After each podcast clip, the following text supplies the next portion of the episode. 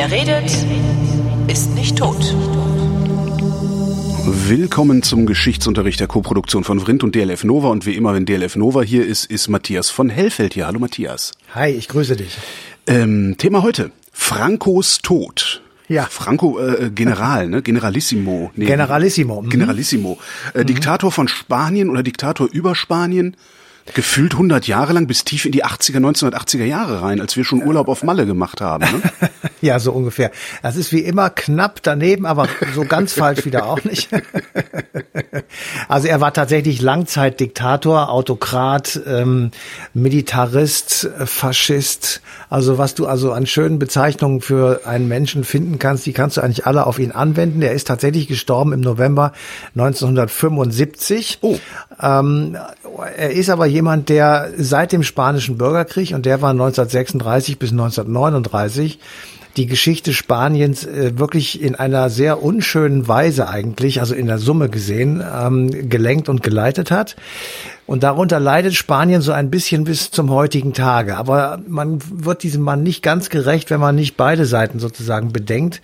Also auf der einen Seite war er der Zerstörer der Republik. Er war ein Militarist, ein Faschist, ein Freund Hitlers, ähm, ein Mensch, der die Menschenrechte mit Füßen getreten hat, der furchtbares Unrecht in Spanien ähm, auf sich geladen hat, der äh, diese wirklich bis zum heutigen Tage traumatischen Kinderwegnahme organisiert hat. Also ähm, jeder, der sich ein bisschen damit beschäftigt, der hat das schon mitbekommen, irgendwie, dass es zu wirklich Zehntausenden ähm, Müttern, die also im System missliebig waren, linke, kommunistische Frauen, Gewerkschafterinnen, also alle diejenigen, die sozusagen gegen ihn waren, äh, denen wurde äh, nach der Geburt das Kind weggenommen und dann mhm. wurde man ihnen, hat man ihnen gesagt, gestorben und ähm, die sind dann also sozusagen entlassen worden und die Kinder wuchsen dann bei faschistischen Familien auf. Und heute suchen noch immer viele Menschen ihre Eltern und versuchen sozusagen ihre Wurzeln zu rekonstruieren, was für die einzelne Person eine einzige Katastrophe ist, wenn man so als Erwachsener mitbekommt, du,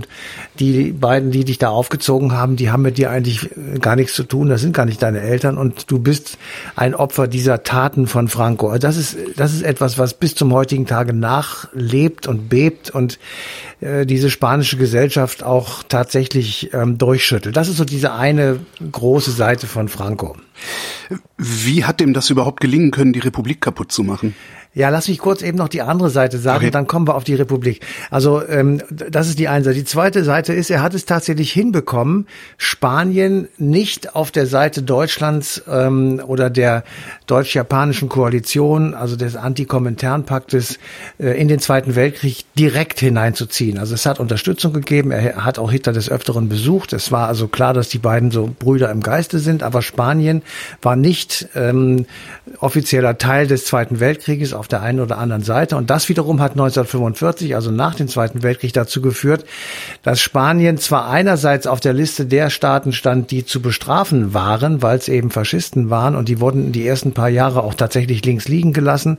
Und ähm, als dann aber der, der Kalte Krieg sozusagen in voller Blüte stand und die Amerikaner ähm, ihre Europapolitik umbauten und sagten, wir müssen gucken, dass wir den westlichen Teil Europas sozusagen geschlossen im, im von Amerika Amerika geführten Westblock haben, mhm. Äh, wurde Franco auf einmal hofiert. Und dann Ach. gab es Wirtschaftshilfe und dann gab es amerikanische Militärstützpunkte in Spanien. Moment mal, und klingt das, ein bisschen wie Argentinien, ne? Ja, das, äh, Chile. Das, ja, äh. das ist das, und das wiederum hat dann Franco sozusagen in den Augen der Bevölkerung wieder so ein bisschen hervorkommen lassen. Mhm. Und es hat auch einen wirtschaftlichen Aufschwung gegeben, gleichwohl Spanien. Und da erinnert sich jeder, der etwas älteren Datums ist, wenn man äh, in den 80er Jahren, also nach Francos Tod, ähm, nach Spanien in den Urlaub gefahren ja. ist, also jetzt nicht nach Malle, sondern irgendwie aus Festland. Da war die Mark drei Mark wert. Ja. ja, und dann sah man tatsächlich auch ein rückständiges Land. Ja. Also das war tatsächlich so. Und äh, das hat eben auch etwas damit zu tun, dass äh, diese das Wirtschaftssystem von Franco ähm, nicht in der Lage gewesen ist, einen Boom herauszulösen. Ähm, die Industrialisierung Spaniens ähm, schleppte sich hinterher. Also das waren alles äh, Negativseiten. Und das Letzte schließlich, er hat schon zu Lebzeiten ähm, die Monarchie wieder eingeführt. Also mhm. die Monarchie gab es in äh, Spanien seit dem Ende des Zweiten Weltkrieges, kurz danach in den 50er irgendwann. Formal und de facto und de jure auch, aber er hat kein Königinstrument also eingesetzt, sondern er hat äh, dann so gegen Ende seines Lebens äh, Juan Carlos ähm, ja. an seine Seite gezogen, den er sozusagen in Anführungsstrichen aufgezogen hat und hat gesagt, also wenn ich äh, sterbe, dann sollst du äh, König sein, weil der also in der Abfolge der nächste dann war. Ähm, und das Haus Bourbon, also die Bourbonen sollten den Königsthron wieder äh, besetzen und er hatte sich dann vorgestellt, dass der Juan Carlos das in seinem Sinne sozusagen weiterführt. Hat Franco, das, äh, hat, hat Franco sich als König verstanden? Nee, Nein, nein, aber er, er hat, äh, nein, nein, also er hat sich okay. nicht, er, er, war ein Militarist, okay. ein Generalissimo.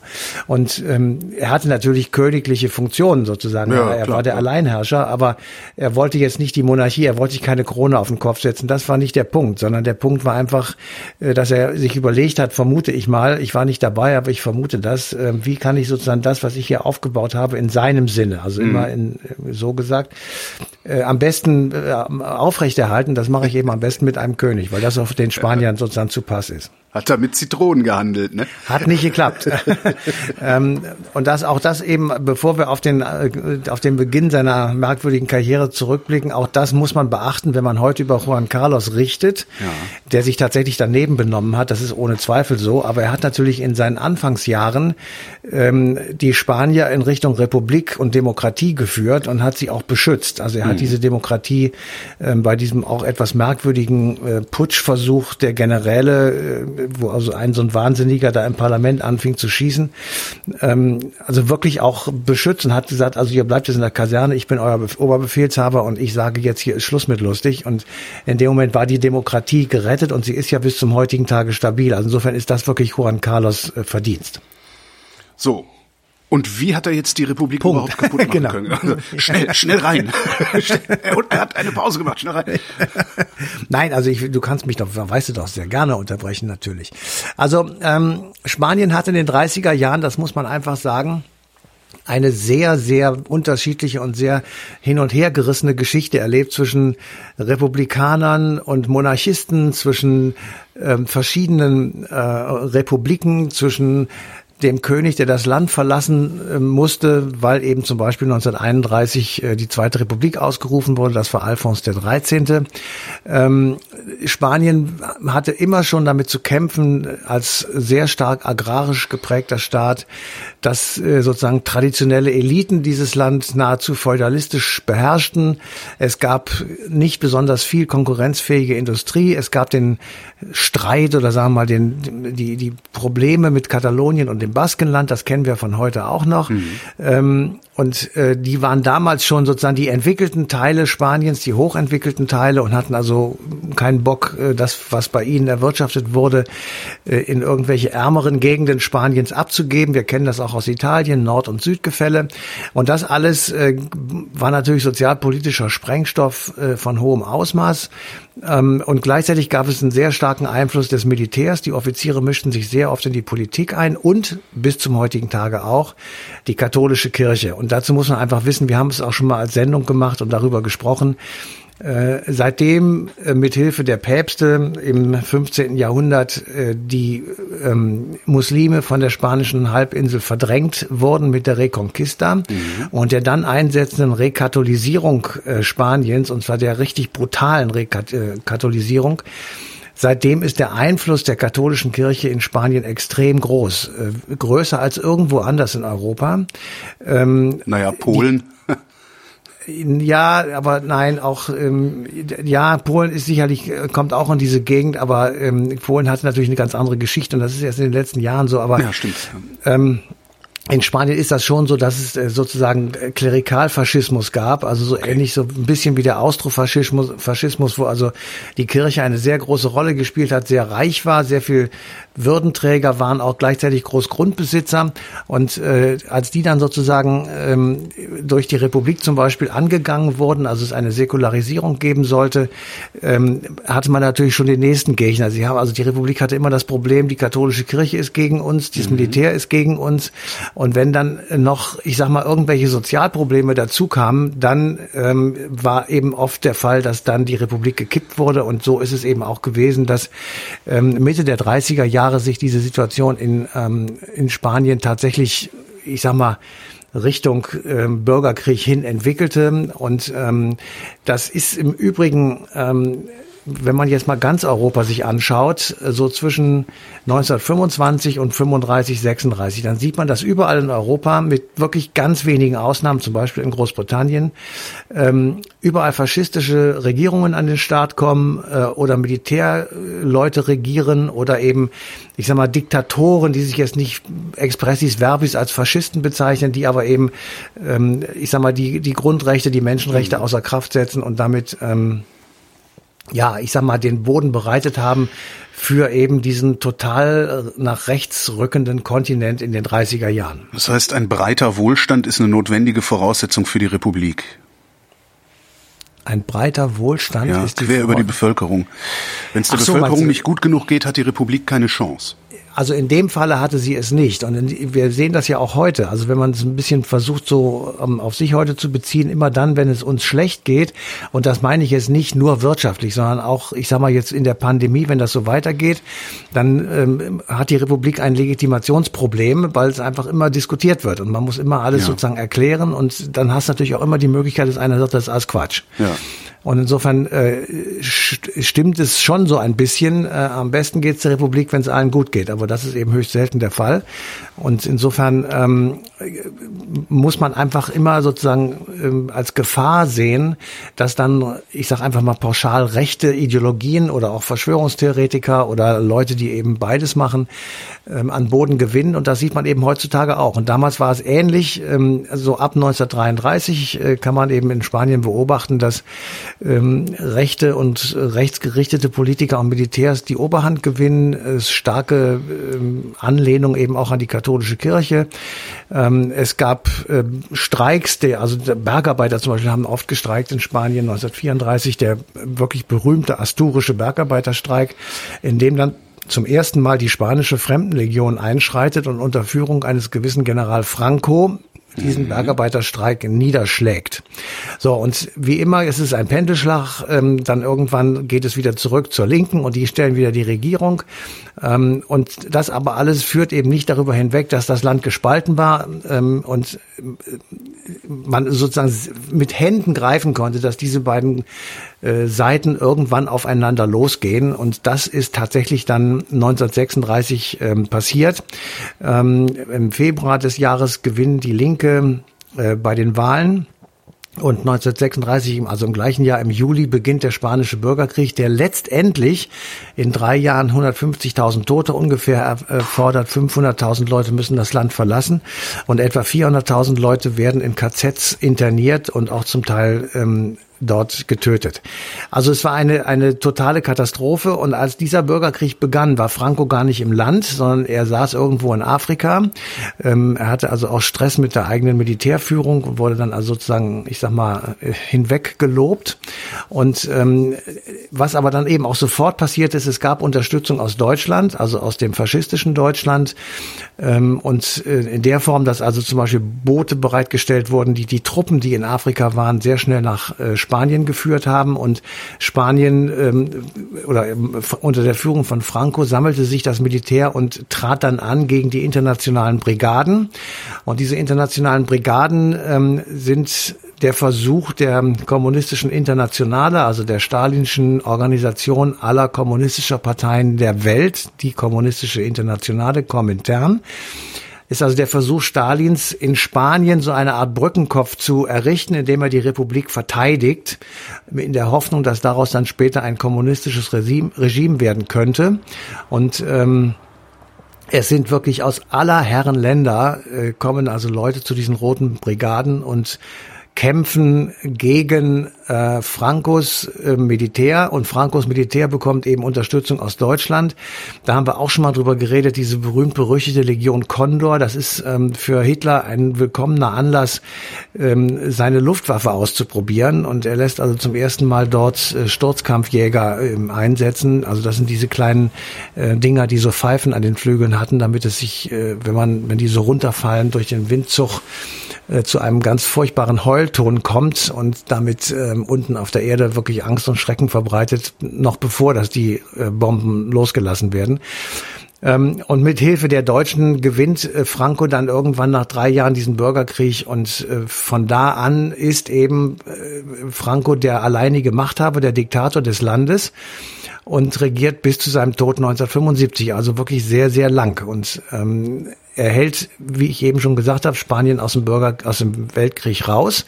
Und es gelingt dann mit einiger Mühe, aber auch nur, weil es eben diesen Kalten Krieg gibt, ähm, dass er Ende der 40er, Anfang der 50er Jahre Spanien aus der Isolation sozusagen herausholt, ähm, was wirklich auch dringend notwendig war, weil Frankreich hatte die Grenzen geschlossen, es gab einen diplomatischen Boykott weltweit und es war tatsächlich ein ähm, wirtschaftlicher Kollaps zu befürchten, aus dem Spanien sich in den 50er Jahren sicherlich nicht erholt hätte, wenn eben nicht sozusagen das alles aufgegeben worden wäre im Angesicht äh, des drohenden, äh, der drohenden Ausweitung der kommunistischen äh, Sphäre.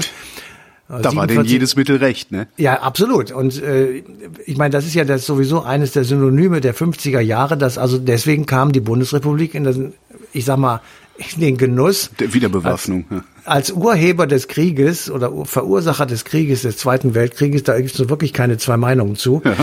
Ähm, sozusagen relativ schnell wieder in die ähm, in Völkergemeinschaft aufgenommen zu werden, weil die sich gesagt haben, wir brauchen entlang der Demarkationslinie fettgefressene, satte, zufriedene Menschen, die auf gar keinen Fall auf die Idee kommen, äh, den Verlockungen des Ostens zu erliegen. Und Systemalternative. Und als sie genau, weg war, haben wir Hartz IV erfunden. Ja. Und naja, komm, das war jetzt, das ist ja Quatsch. Aber, aber jedenfalls, deswegen gab es auf einmal Handelsabkommen, 47 zum Beispiel mit Großbritannien, deshalb gab es auf einmal US-Truppenstützpunkte in Spanien, Anfang Anfang der 50er Jahre. Und das alles mit ähm, weiteren Geldern und äh, Handelsabkommen hat eben Spanien allmählich wieder auf die Beine geholfen. Und damit war Franco auf jeden Fall erstmal sicherer und fester in der äh, ganzen Geschichte drin als eben äh, vorher. Und mhm. trotzdem ähm, wenn man eben sich überlegt, wie hat er eigentlich das Land regiert, dann muss man eben sagen, es war so eine Art Syndikatsystem. Ähm, und er regierte tatsächlich, da, du hast ja gerade gesagt, ob er sich als König empfunden hat, ähm, er regierte so ein bisschen wie von Gottes Gnaden früher, ja. ja? Also ja. da, da gab es keine zwei Meinungen. Und Syndikat bedeutet im Grunde genommen, dass du so eine Vorstellung hast von einem organischen Staat oder einer mhm. organischen Demokratie. Das ist natürlich völlig Unfug, ähm, weil es gibt Gegensätze und äh, Interessensgegensätze in einer Demokratie oder in einer Gesellschaftsordnung, keine Frage, zwischen, ich sag mal, Unternehmern und Arbeitern, zwischen Fabrikbesitzern und Nicht-Fabrikbesitzern, zwischen Männern und Frauen und so weiter. Und wenn du einfach sagst, du ignorierst das, dann steckst du zum Beispiel alle Seiten, die am Arbeitsprozess beteiligt sind, in die deutsche Arbeitsfront, so hieß ja. das bei den Nazis. Ja. Da saßen Arbeitgeber und Arbeitnehmer zusammen drin und mussten sich irgendwie einigen. Völlig idiotisch. Ähm, hatte aber den Hintergrund sozusagen, dass man versuchte, diese Gegensätze einfach zu verkleistern, um sowas herzustellen wie eine Volksgemeinschaft, indem man einfach sagte, die sind alle äh, sozusagen ziehen alle an einem Strang. Das ist völlig Bullshit, da zieht überhaupt keiner an einem Strang, sondern man muss versuchen, einen Interessensausgleich zwischen den verschiedenen Kräften herzustellen. Ähm, ähm, also wir haben das ja hier in der Bundesrepublik einigermaßen äh, institutionalisiert, also dass es eben einfach bestimmte Abläufe gibt, zum mhm. Beispiel bei Lohnverhandlungen. Ja. Da kann nicht jeder machen, was er will, sondern das wird schön der Reihe nach abgearbeitet und dann kommt irgendwann von mir aus der Streik. Aber äh, es ist nicht sofort sozusagen, dass geschossen wird. Und das ist schon eine ganz gute Idee.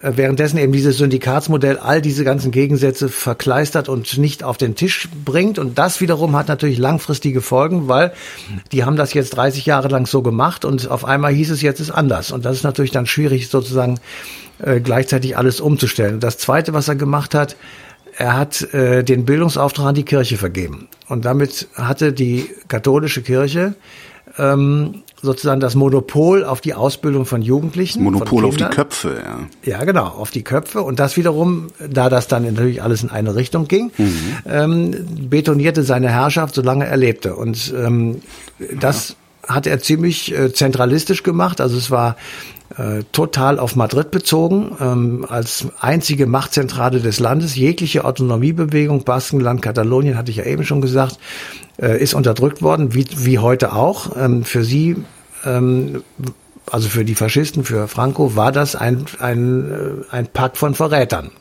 Ja, und dagegen hat sich dann, das ist uns allen noch bekannt, in den 60er Jahren die berühmte ETA gegründet. Ah, das die ETA, eine, ja. Das war eine Terror-Untergrundorganisation, die sich nicht anders, ich sage es jetzt mal positiv, nicht anders zu helfen wusste, als eben mit militärischer Gewalt und mit Anschlägen und mit, mit hinterhältigen Terrorangriffen dagegen vorzugehen und hat eben auch nicht davor zurückgeschreckt, Unschuldige äh, mit über die Klinge springen zu lassen. Insgesamt haben sie 800 Tote etwa äh, bis also zwischen den 60ern und bis bis äh, bis zum Ende ihrer Tätigkeit sozusagen mhm. hervorgerufen. Das ist dann im Grunde genommen die Logik äh, einer solchen, äh, eines solchen Gesellschaftssystems, dass du halt, wenn du die Konflikte nicht auf den Tisch legst, dann riskierst, äh, dass eben sowas wie die ETA entsteht. Und das ist äh, in Spanien eben auch gewesen. Was ich ja ganz faszinierend finde, ist, dass Franco ja heute noch äh, wirklich in, in weiten Teilen der Bevölkerung oder in größeren Teilen der Bevölkerung tatsächlich verehrt wird. Ja. Ähm, was man sehr gut sehen konnte an der Diskussion über ähm, das Tal der Gefallenen. Ja. Ähm, dieses Monument in Zentralspanien, wo ich glaube bis letztes Jahr äh, die Gebeine Francos aufbewahrt wurden, was im Grunde ein Wallfahrtsort ja. für die heutigen Faschisten immer noch ist und äh, wo, wo dann tatsächlich wirklich ganz fürchterliche Diskussionen losgegangen sind, als gesagt wurde, nein, wir holen, wir holen die Gebeine da jetzt raus wir wollen diesen Wallfahrtsort nicht. Ja. So, ungefähr so, als würdest du Hitlers Gebeine irgendwo im Obersalzberg noch in einem riesengroßen Monument aufbewahren und äh, es gäbe Leute, ja. die nicht wollen, dass das da, dass das da mal aufhört. Gab es ja. ein sehr schönes Feature übrigens von Deutschlandfunk Kultur. Ja. Ähm, verlinke ich in den Show Notes. Vielleicht ist es ja noch hörbar. Manchmal hat man ja. Ja, ist bestimmt, ganz sicher. Also ich, ähm, ich muss auch sagen, diese Diskussion, und das ist eben das, was auch an Geschichte für mich jedenfalls so spannend ist, du, du äh, siehst das auch an Stalin. Ja. Also wir sind uns alle einig, ja, da gibt es wirklich keine zwei Meinungen. Selbst Herr Putin wird da nicht widersprechen, dass Stalin ein schwerer Verbrecher war. Mhm. Ähm, und Franco war natürlich auch ein Verbrecher. So, und, ähm, und Pinochet und wie sie alle heißen, diese ganzen Diktatoren Südam Südamerikas oder eben auch in Europa, das waren alles Verbrecher. So, und trotzdem ist es so, dass eben äh, Stalin verehrt wird, dass äh, er immer noch in der Kremlmauer sozusagen an prominenter Stelle liegt, dass nach wie vor Leute äh, diese Zeit zurücksehnen. Und das Gleiche gilt für Franco, die, wie du richtig sagtest, die Phalangisten, die äh, pilgern da zu seinem Todestag oder ja, zu seinem Todestag immerhin.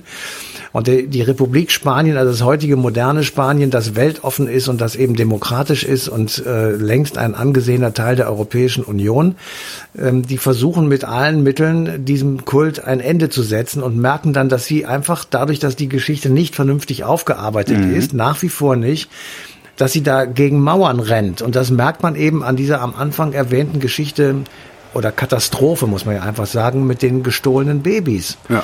Ähm, dass du einfach, du kannst, das kann man nicht machen ähm, und dann denken, da passiert schon nichts. Das hat langfristige Folgen bei Menschen, die das erlitten haben und das hat das hat traumatische Konsequenzen für alle Beteiligten und das ist langfristig und für viele Generationen ein schweres, großes Thema. Ja. Und wenn du einfach drüber weghudelst als Gesellschaft oder als Staat, da muss man sich nicht wundern, wenn das eben andauernd wieder aufbricht. Und das ist nach wie vor. Also ich habe, ähm, als wir die Sendung vorbereitet haben und als ähm, Leute, die schicken uns ja oft Themenvorschläge, was man so alles mal machen könnte, Schönes. Und ähm, da ist tatsächlich zweimal, hat uns äh, eine unterschiedliche Hörerin aus Spanien äh, mehrere Zeitungsartikel jetzt aus dem Jahr 2020 oder 2019 zugeschickt, wo also eine, eine lokale Zeitung Aufrufe startet, weil also schon wieder einer seine Eltern sucht und äh, dann zehn weitere direkt auch noch so mit Bild. Mhm. Die haben wir schon mal, erinnert ihr euch und so. Also es ist, das ist ein, ein Thema, was eben einfach nicht weggeht. Und das geht auch nicht weg, wenn man sich ähm, jetzt anschaut, wie äh, Juan Carlos äh, sich auf einmal entwickelt hat und ja. was daraus geworden ist ja.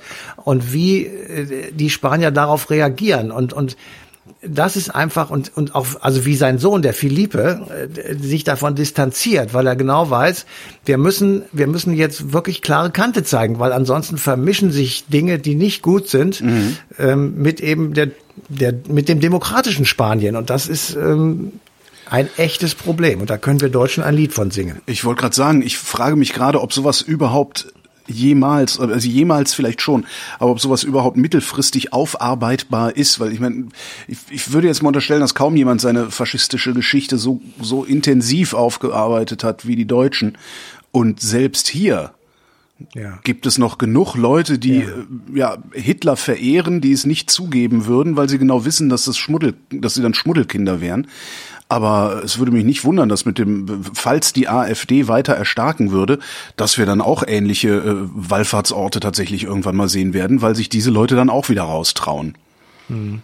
Da, ja, es, da frage ich mich halt echt, wie, wie, wie kriegt man, wie kriegt man in die Köpfe der Menschen, dass das nicht gut ist. Also ja. Ist, ja, abgesehen mal davon, dass es auch ein Verbrechen ist, dass man ja. einfach nur sagt, das ist nicht gut. Das wäre ja schon mal bei denen, die das immer noch nicht wissen, äh, sicherlich von Vorteil. Ich kann dir das nicht so genau sagen, ehrlich gesagt. Ich finde nur, ähm, immer nur drauf zu hauen und zu sagen, was es alles für böse Leute waren, das bringt es offenbar nicht. Mhm. Ähm, was ich glaube, ich glaube, dass es wirksamer ist, wenn man den Menschen sagt, wenn ihr das jetzt wirklich äh, sozusagen weiterverfolgt, dann beschneidet ihr euch selber.